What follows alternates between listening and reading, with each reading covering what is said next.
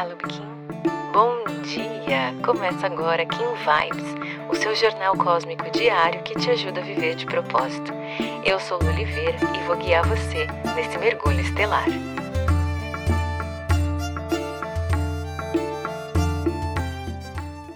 Quatorze de outubro, Kim 149, Lua Rítmica.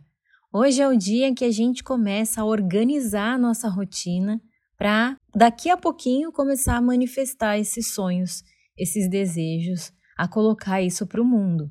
O tom rítmico é sempre o tom onde a gente vai olhar um pouquinho mais para nossa organização, para o equilíbrio das nossas atividades. E com esse selo da lua, essa organização ela vem para trazer uma clareza dos seus processos.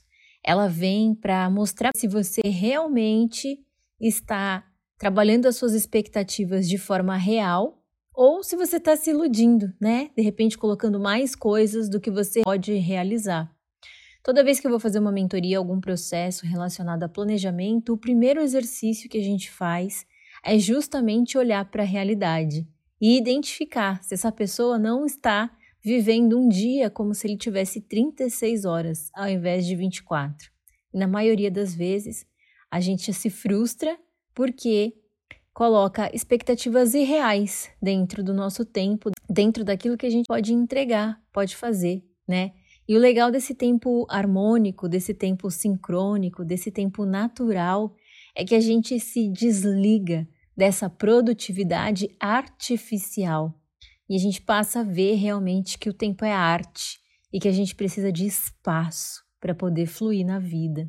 Essa lua vem lembrar a gente justamente disso, porque ela fala do fluxo, mas não de qualquer fluxo. A lua simboliza a água universal. É aquela água que vem para banhar a natureza, aquele rio. Quando a gente fecha os olhos e imagina aquele riacho correndo, fluido, aquele som de água no meio da mata, essa lua mostra uma água que contorna as pedras, que contorna os obstáculos.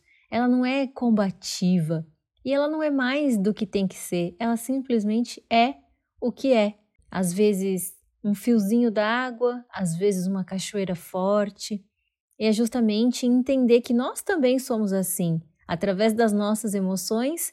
Por vezes somos cachoeira, por vezes somos uma nascente. E a gente precisa entender que essas emoções fazem parte de quem nós somos e que elas precisam estar presentes na nossa rotina, a gente precisa respeitar esse movimento. E é normal se sentir inseguro, insegura, é normal ficar com medo.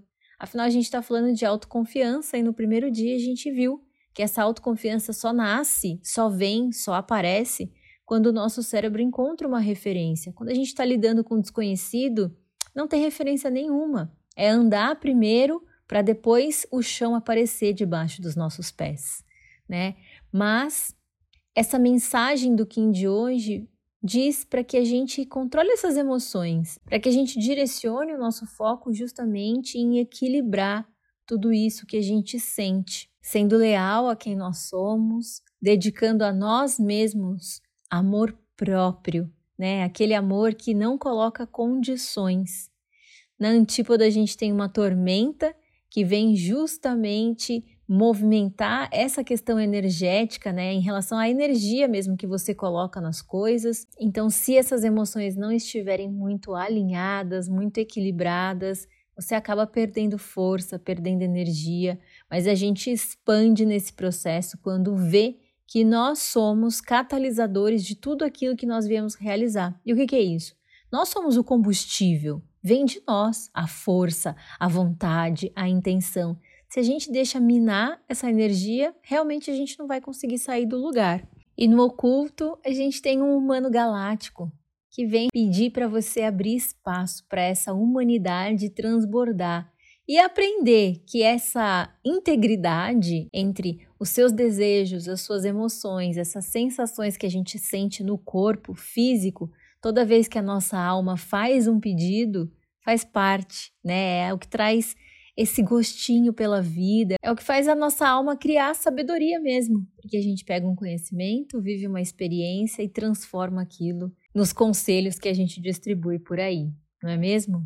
E para hoje, nesse quarto dia de Portal Galáctico, eu gostaria de propor que você vivesse esse dia de hoje atento, atenta ao que o seu corpo expressa quando você precisa ou tomar uma decisão ou manifestar alguma coisa, expressar alguma coisa.